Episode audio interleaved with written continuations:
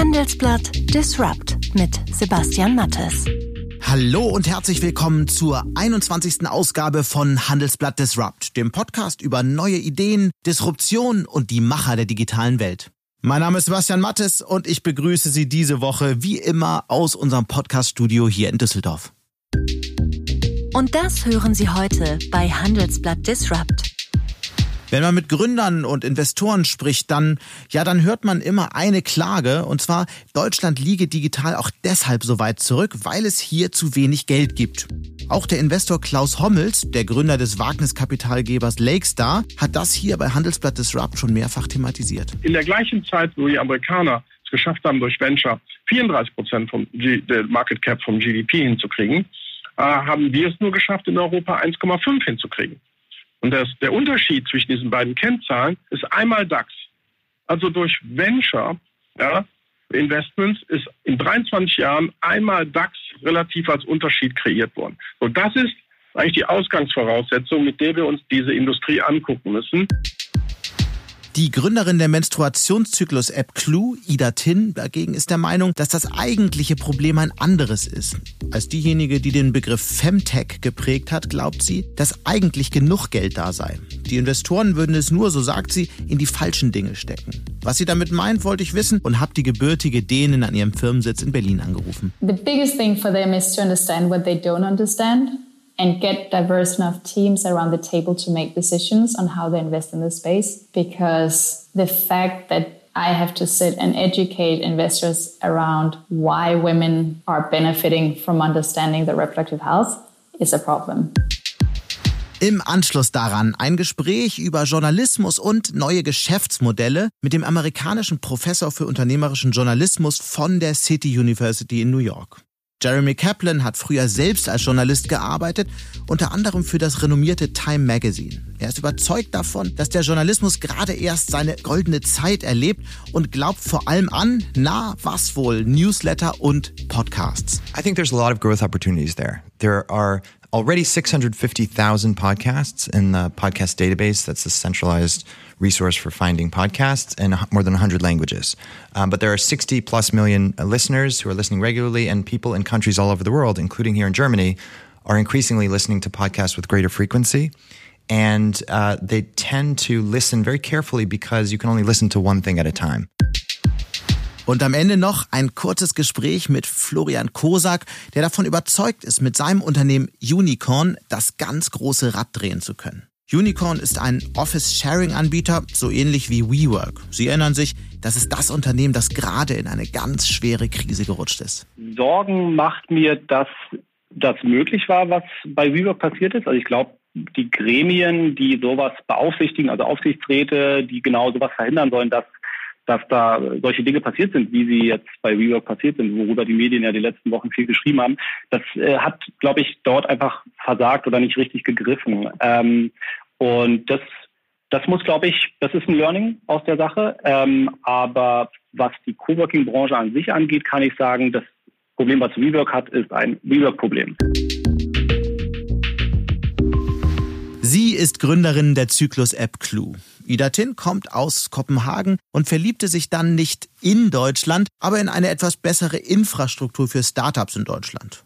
Darum hat sie Clue in Berlin aufgebaut und mittlerweile hat sie 70 Mitarbeiter und Millionen Nutzerinnen weltweit haben ihre App auf ihrem Smartphone. Sie ist der Meinung, dass Investoren einen besonders wichtigen Punkt übersehen. Und das wollte ich natürlich genauer wissen, deshalb habe ich sie in ihrem Berliner Büro angerufen. Hi Ida, great to have you here. It's great to be here. Thank you for having me. We want to talk about your company, about entrepreneurship, but before we go ahead with that, let's quickly talk about femtech, a word that you have in fact created or at least introduced. So, what exactly does it mean? Femtech is technology that is addressing the, way, the needs that women have, um, which are specific because of our female biology. And your company is called Clue and maybe the first actual um, fem femtech company. So, what is Clue and why did you start this company? Clue is a tracking app for female health. So, it can help you understand when your next period is coming, but also a bunch of other things related to female health. It really helps you understand your body uh, and help you navigate your life um, well. Um, So I started Clue because I was really puzzled why there had been so little innovation um, in family planning methods since the pill came out. And I thought, well, now we have supercomputers in our pockets and we can collect data from a whole host of sensors. Uh, what if we could collect so much data that we could help people understand um, very precisely what's going on in their body and they could even use it for not becoming pregnant? Um, that was my first thought. And since then, I have understood that female health is really broad and is super helpful to track your um, your menstrual cycles for a whole host of reasons. It can be mental health, it can be chronic diseases, it can be sexuality, and many other things. And now you have millions users all over the world. Maybe give us some impression. How big is your business now? Give maybe walk us through some numbers you can share. Yeah, so we have uh, well over 12 million active users. Uh, our biggest market is the US, and then Europe and Latin America is also a really important area for us. And then we have um, about 10% of our users that are coming from all areas of the planet. Um, we are a 70 people team here in Berlin. Uh, I'm from Denmark. I'm an immigrant here, and we have a super diverse team with people from many different countries, many um, genders and sexual orientations here on the team. Um, we have raised venture capital, so we have raised 30 million from investors in the US and across Europe. And how exactly does your business model work? So we have um, various business models. One is a subscription service um, where people can um, become a Clue Plus member and in that way support the work that we do here and support the science work that we do. And then we are also building a feature that it hasn't been announced yet that will be a standalone and pay for a feature um, that we think will be a substantial business. And as you mentioned, you are from Copenhagen. So why did you come to Berlin to found your company? well, I've always been a little bit of a, a globetrotter. I think I, I love coming to new places, but specifically, I had an idea for a, a diagnostics that I wanted to build, and the technological partners that I found were out of Potsdam. So that was one reason. And also, when I started thinking about Clue um, in 2009, there still wasn't as much of a tech ecosystem in Copenhagen as there luckily is now. Um, and Berlin seemed like the better place to hire talent to. Um, and also, I had met a German man, uh, so that also played a role. All right, okay. But also, you believe that it's it's harder to get um, people like tech people from all over the world to to to move to Copenhagen. Why is that? So Berlin is a big city, and Copenhagen is a small city. Um, and for a lot of international people, I think it feels more attractive to live uh, in a more cosmopolitan um, area. Um, and Berlin is, I think, still has this great vibe of being a quite open city um, where you can be whoever you want to be and you can connect to people who are very different from yourself as well. Um, it's also a place where you can have a good quality of living. It's still a relatively re- affordable place. Copenhagen is quite pricey.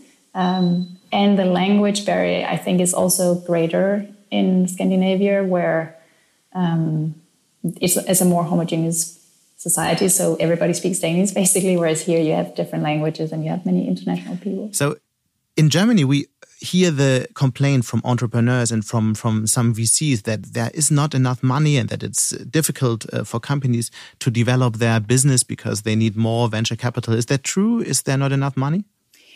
I think there is a lot of money floating around in the world, um, but it still feels hard to get it. And I think one of the biggest reasons is that VCs generally tend to invest in what they see other VCs invest into.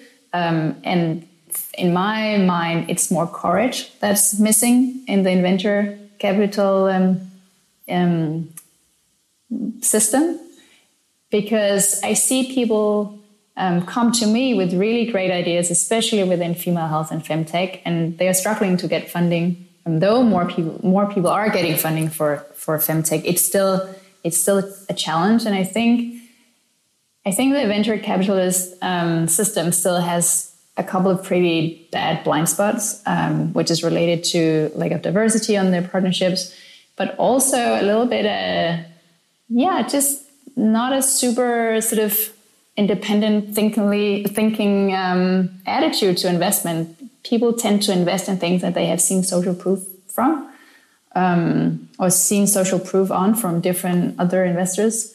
and it's um, it's definitely not helpful for innovation, and it's not helpful for mm. the ecosystem in Germany, where you know this sort of the reputation of German investors being more risk adverse. I think it holds true, and you get questions that are you know maybe not ambitious enough. People don't ask how you know how you're gonna how you're going to become a unicorn or how are you're going to do your IPO or what are you, you know, how far are you going to take this? But rather you get questions of like, you know, are you going to be, you know, profitable within three years or um, how do you think about conquering the German market? When you are sitting there as an entrepreneur, maybe thinking, how do I conquer the global market? So I think the yeah, the, it's it's a mindset more than it's a money mm. problem mm. in and my mind. What do you think? Where, why is that? Why, why are VCs like this kind of um, conservative? Where is that from? And how how is it possible to change that? Well, I think it takes a lot of courage to not be um, risk adverse, right? You have to have a lot of conviction. You maybe have to have a very thought through um, thesis on how you invest that's different from what other people are thinking. Um, you need to be willing to potentially um, miss out or look stupid. Um, so, and you and I think particularly as a man, and if you want to invest into femtech, you have to venture out into a field that you inherently don't understand, or you have to mm. diversify your partnership so that you can make decisions that are, you know, based in a even in a bodily experience of, of what these products are addressing. So, I think, yeah, I think it's fear um, fundamentally it's fear. And do you see do, do you see that changing a little bit? Do you see um, VCs becoming more diverse, or is that a problem that is just being the same for years now? No, it, I, I, do see a lot of um, funds making a really sort of conscious effort to invite more diversity into the partnerships. I still think that there is. Um, it's not enough to have women partners. You also have to have power balances that actually make you listen to what the women are saying and what the what the deals are that they want to do. And this is something I think we have to address is that you know all partners are not equal in partnerships, and who has actual pull um, matters a lot. And I still see a lot of cases where you know the women just don't get through with the deals they want to make. I'm not saying that they don't make amazing deals and they get through with a lot of things they want to get through with, but the the power dynamics of how funds work is also something to be addressed. Is there a situation um, um, you would like to share from from the last years where you had this problem, you have seen this problem with the VC that just didn't get what you guys are doing, and you thought, okay, this is the perfect example for what I'm saying here that femtech has a problem because of uh, VCs that are not diverse enough. I have met a lot of funds where they say digital health is on our top three list of areas that we are interested in, in investing into. And we can see that female health is becoming a really big, um, it's a really big opportunity. And then they also realize that they don't know this space. Um, and I feel I've been to some extent educating investors in on the space and on the need. And it's a problem because they are not confident enough to actually make investments yet. They are still sort of orienting themselves in a space, which is understandable, but it also means that um, the ones that are more brave and faster to understand what this is about, they're going to get ahead. And I've, I've, I don't see a lot of German investors leaning in to really understand where female health is heading. And I think that's a big missed opportunity for Germany. Hmm then let's try and educate them a little bit. So, can you give us um, a few examples of really um, great um, femtech companies you are seeing at the moment? I mean, we've talked about your idea that has um, attracted money from all over the world, but let's talk about a few other companies you really find fascinating at the moment. So, it really spans all the way from um, hand free breast pumps to um, Kegel devices to AI systems to help you optimize your fertility journeys to um, hormonal at home testing to understand your fertility. Um, I have seen a lot of products within sexual health and specifically around female pleasure um, emerging at the moment. Um, there are things in the menopause space that is definitely coming up, both devices, but also sort of educational and content based solutions um, yeah, there I, there is things that is more related sort of convenience. There are companies where you can get your um, hormonal birth control sent to your home, where you don't have to go to see a doctor to get your prescription renewed. That is picking up a lot of um, speed in the US, particularly. So it's a really broad range of products and services. Mm. And this talks to the fact that women have massive needs within female health that are still very underserved. So, you know, um, yeah, it's just a it's a big opportunity because people are already spending money. They they're used to spending money on their health um, and on reproductive health, and they are still looking to get better um, care and have better services. Um, let me ask the question. Maybe sometimes um, also these models um, have business model that um, are not like easy to understand or more difficult to to to um, to run. So maybe that's a reason that venture capital is more um, more careful with this kind of um, um, uh, models. What do you think? I think there are a couple of things. Um, so the whole sort of division of what is medical and what is consumer, I think, is starting to blur. The the division between what is hardware and software is starting to blur um, the division of what is uh, lifestyle, what is medical, what is health is blurring. Um, and for some funds, you know, they're still thinking in these very strict sort of separations of what they invest into. And that's not helpful for these for some of these type of products, sort of connected devices, etc. Um, I don't know if that answered your question mm. maybe not completely. Um, yeah, maybe maybe the, the, the business model models are not um, promising enough for the VCs. That's what I meant. So a lot of these companies are still early stage, um, since this is a new category. So we still need to see really big companies being formed in femtech. But I will say the business models are not they're not more sort of weird or strange than they are in all kind of other verticals. So I don't I don't think that is something that should shy make people shy away from investing. Rather, I'd say, as I mentioned before, that you know they women are already spending money. The healthcare systems are spending enormous amount of money on healthcare uh, for women uh, or female health specifically. So they. I think we have a lot of good reasons to assume assume that we can build very large companies in this space for a lot of the companies that are serving women with birth control pill or skincare products or hygiene products, they have very little touch with the users. And that's a part of digital and having sort of a more ongoing relationship with the user. And these sort of old school female health companies, they recognize this and they are definitely knocking on our doors to figure out how do we get in touch with their users because we end up knowing much more about how people use their products than they know themselves. And this is a this is the whole digital transformation, right? That is still underway in female health, and it's people who kind of question whether you can make money in that transformation. I think like I, I don't even know what to mm. say. That's like so clear. so so these are these are big pharma companies um, you mentioned. Yeah, but also more consumer goods brands. Um, okay. People mm. you know, build, doing tampons or things like that. There's another development in Germany um, from so so at the moment there's um, a discussion about that um, insurance companies, health insurance companies will pay for medical apps. Will that help the market as well? And uh, what what will that change?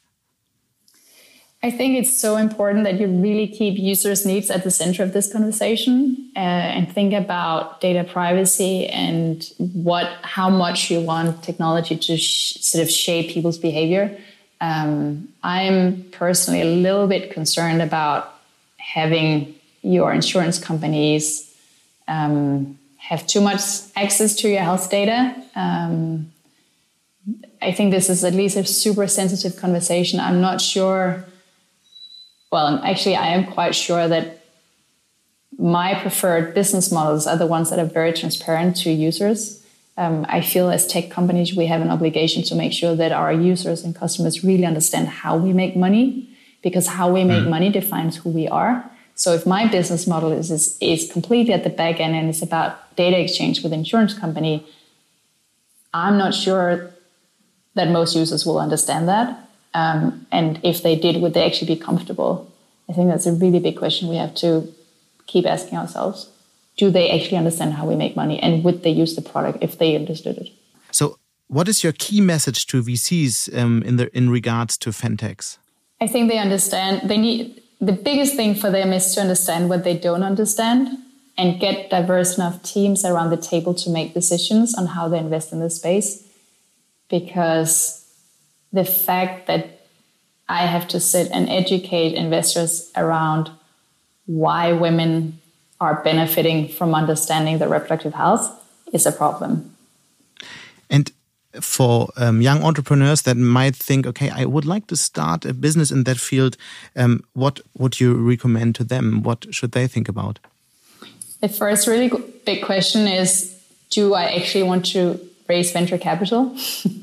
Because I think it has been a little bit sort of glorified. Um, it's sort of fancy to raise a lot of money, but I think you really have to think about as an entrepreneur what game do I want to play in? What is my dream for my life? What kind of company am I hoping to build? And venture capital is not the answer to everything. So that's my that would be my first question. And then the second one, I think, is um, you know really formulate what ethical ground am I standing on? What is the purpose purpose of this? Where are the boundaries of things I'm not willing to do? Um, and communicate that really clearly to users and to your investors. I think our whole tech industry needs a lot more accountability um, to what we are doing in the world and to the world. But uh, what is the problem with venture capital from your perspective? I don't know if it's a problem, but I think as an entrepreneur, you are setting yourself on a specific path. It's a specific type of founder journey and company building journey you will be on and it has its definite up, upsides, but it also has some shadow sides. And I don't think we talk enough about what the shadow sides are um, and why maybe bootstrapping is a great solution if, if you can do it. Um, so if you would start over again, you wouldn't take the 19 million? Uh, 30 million. We raised 30 million. Um, I probably would um, for building this specific company um, where the market is exactly as it is at that, that given time um, that we were starting it. But if I were to start a new company, um, I would think twice, definitely. Even though I have to say I have an amazing board, I have amazing VCs, but it, it, it defines to some extent what kind of company you're trying to build at what pace. Um, and you are, um, as long as you need to raise capital, you have a dependency, which is not always great. I mean, I think freedom and independence is something that entrepreneurs like. And when you are raising capital, you are venturing into a road where you give away some of that freedom. And what has inspired you now to start your own podcast? So, one of the really important things for Clue is to help people understand female health, understand their body, and understand what's actually going on. And we have seen that understanding how hormones um, affect our lives, not just sort of, um, you know, what days we have our periods, but really beyond that is a super fascinating, fascinating space. Um, and we'd love to have people understand this more. Um, and it's also, you know, it's fun for ourselves to make it. So I think we also, um, you know, as a company, we love innovating, we love doing new crazy things. Um, and we are learning in the process as well. So it's, yeah, we, we're excited about it ourselves and we hope and think that our listeners will learn a bunch and be as sort of mind blown as we have been on understanding what these hormones really do in our lives and in our society. So that was very interesting. Thank you very much and um, have a great day in Berlin. You're so welcome. Thank you very much for having me.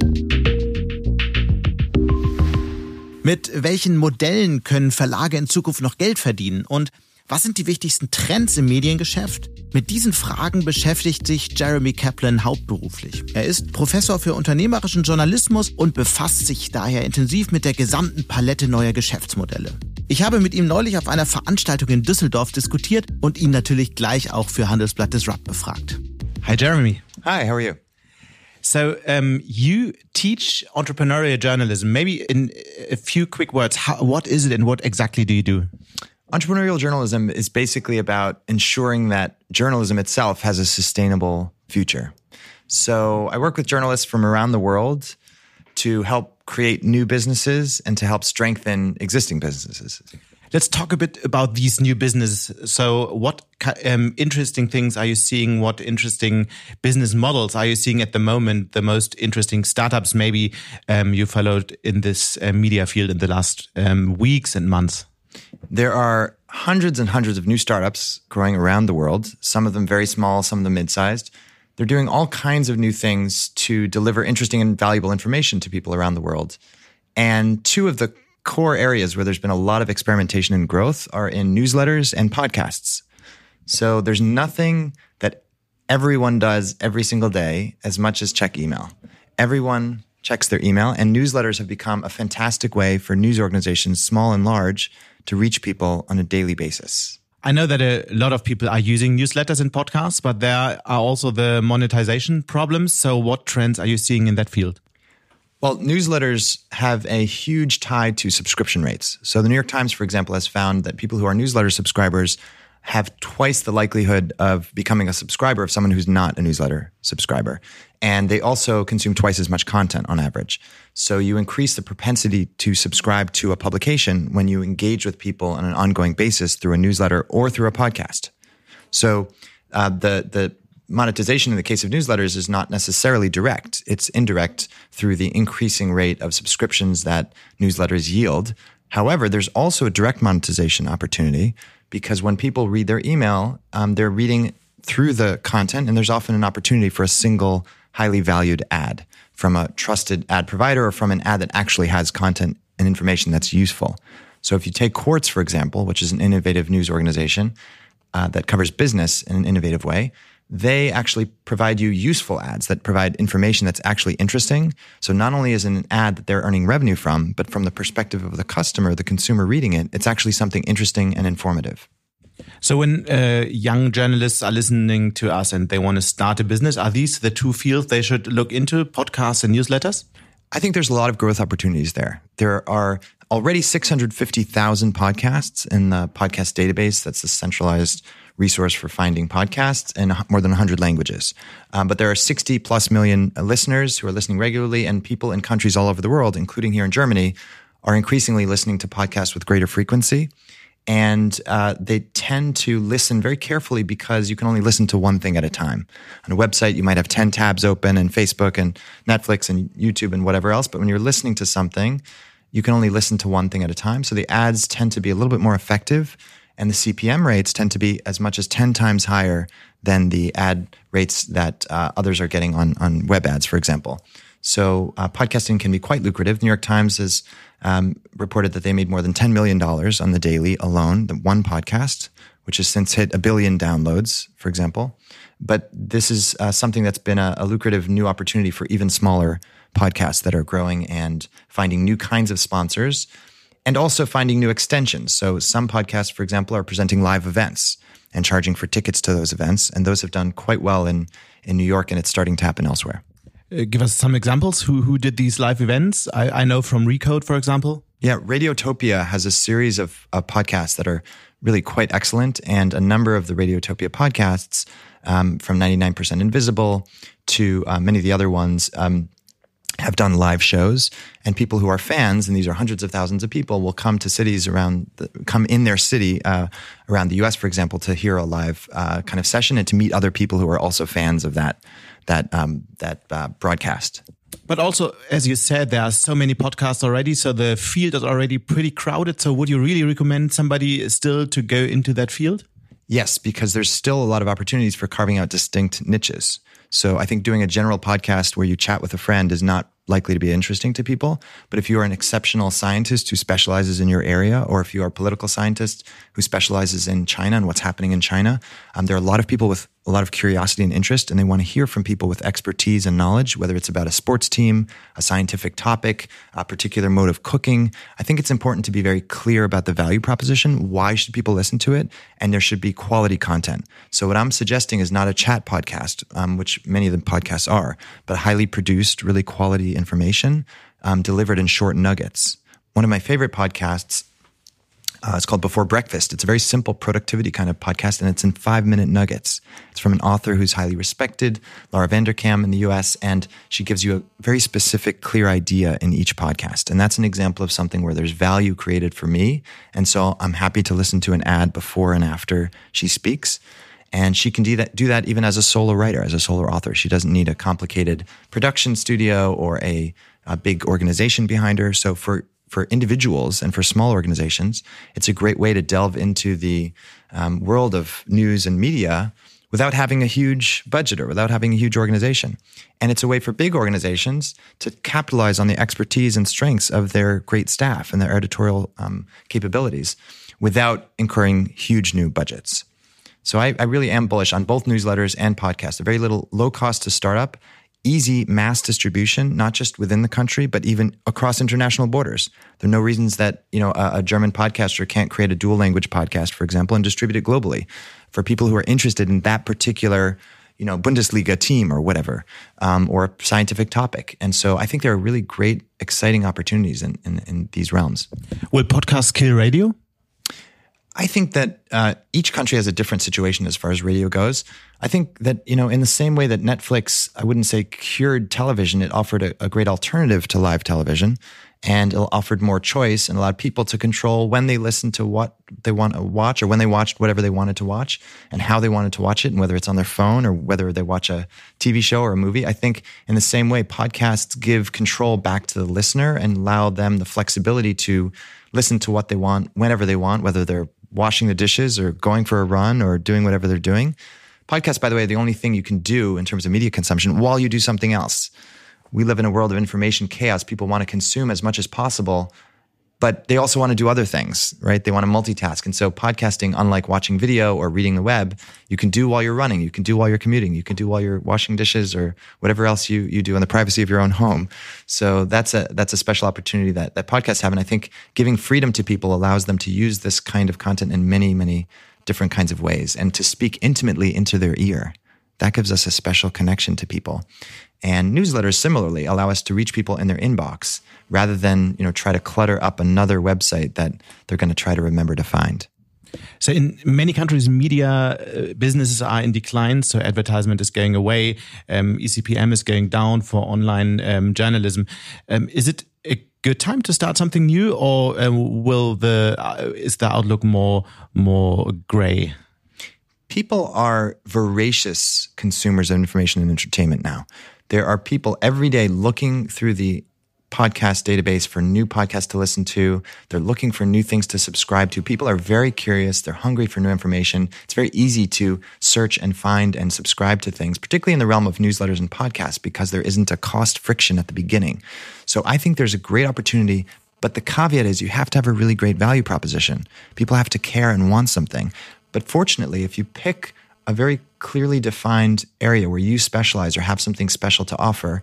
That could be a particular demographic group that you can speak to, cancer survivors in a particular place, or a geographic group that you, you can speak to, people who live in a particular town or city or region, um, or a psychographic group, people who are fans, again, of a particular Bundesliga team, or people who are deeply passionate about space and want to learn about space from somebody who's really excited about it.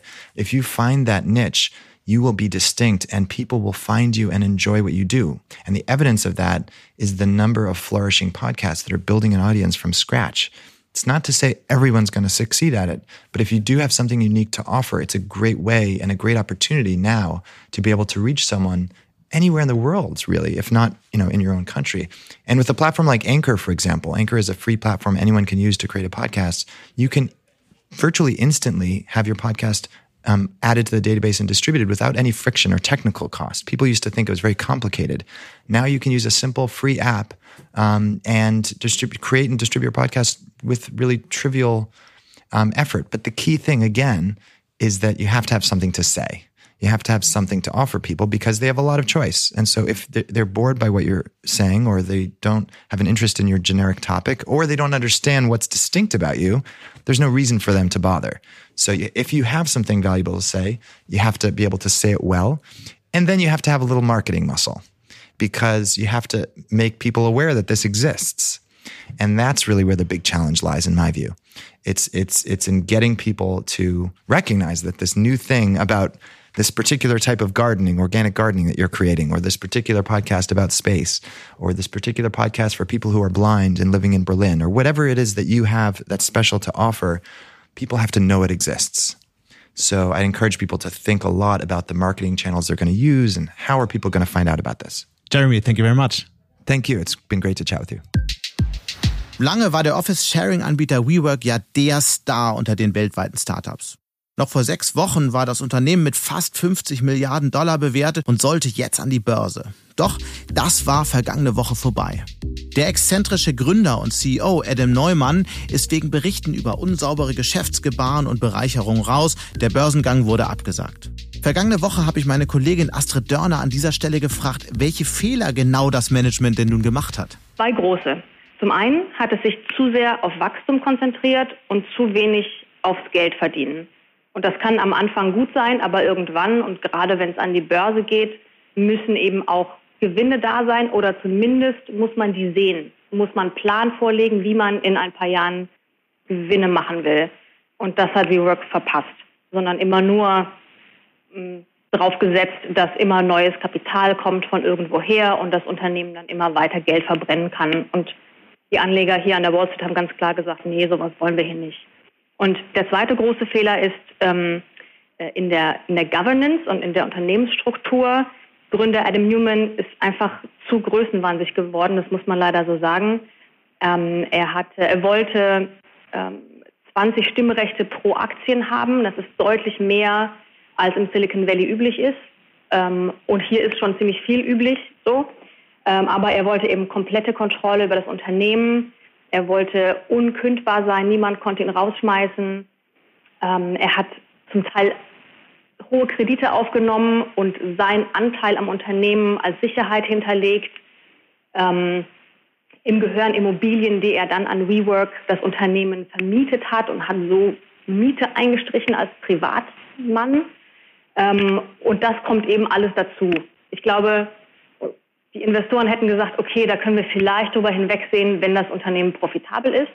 Aber bei, wenn beide Sachen nicht stimmen, das sind einfach zwei große Warnsignale. WeWork fährt schon ziemlich lange Milliardenverluste ein und es gibt nach wie vor Zweifel, dass das Unternehmen in absehbarer Zeit profitabel werden könnte. Immerhin verlangt das Geschäftsmodell auch riesige Investitionen in immer mehr Immobilien, um die Büroflächen dann an Freelancer und Selbstständige vermieten zu können. Und doch gibt es Unternehmen in Deutschland, die ein ganz ähnliches Modell verfolgen. Wie schauen die auf die Krise bei WeWork und warum glauben sie, dass sie es besser machen? Das wollte ich von Florian Kosak wissen, den Gründer des Office-Sharing-Anbieters Unicorn. Er ist mit einem, naja, ziemlich großen Selbstbewusstsein seit 2015 auf dem Markt und hatte dafür bei Investoren einen hohen einstelligen Millionenbetrag eingeworben. Hallo, Herr Kosak. Vielen Dank äh, für die Einladung, dabei zu sein.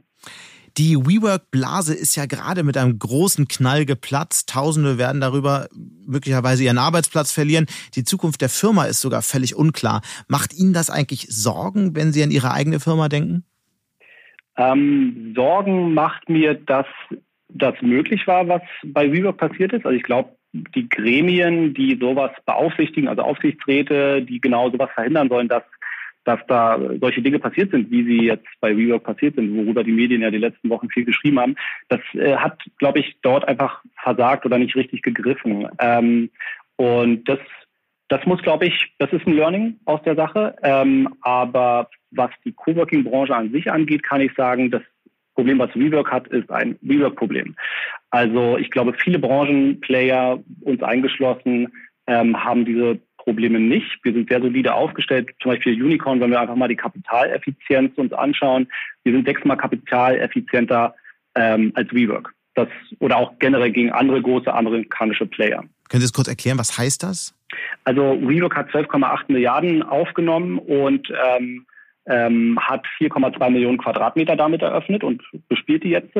Unicorn hat quasi mit einem ähnlichen Schlüssel oder mit dem ähnlichen Investmentkapital sechsmal mehr Quadratmeter eröffnet. Also sechsmal mehr Fläche bespielt mit demselben Kapitaleinsatz. Und ich glaube, das zeigt ganz klar, dass ähm, ja, dass, dass wir nicht vergleichbar sind, in dem Fall jetzt mit WeWork. Aber letztlich verfolgen Sie ja ein ähnliches Geschäftsmodell. Das heißt, im Gegensatz zu anderen Startups, die bei gleichbleibenden Softwarelösungen ihr Geld über immer mehr Kunden verdienen, müssen Sie ja auch immer neue Immobilien mieten oder kaufen und für Ihre Zwecke optimieren, oder? Genau, deswegen müssen wir mit dem ersten Space profitabel sein und genauso kaufmännisch gehen wir die Sache auch an. Wenn wir eine Fläche anbieten, sind wir im vierten Monat nach Eröffnung Cashflow positiv.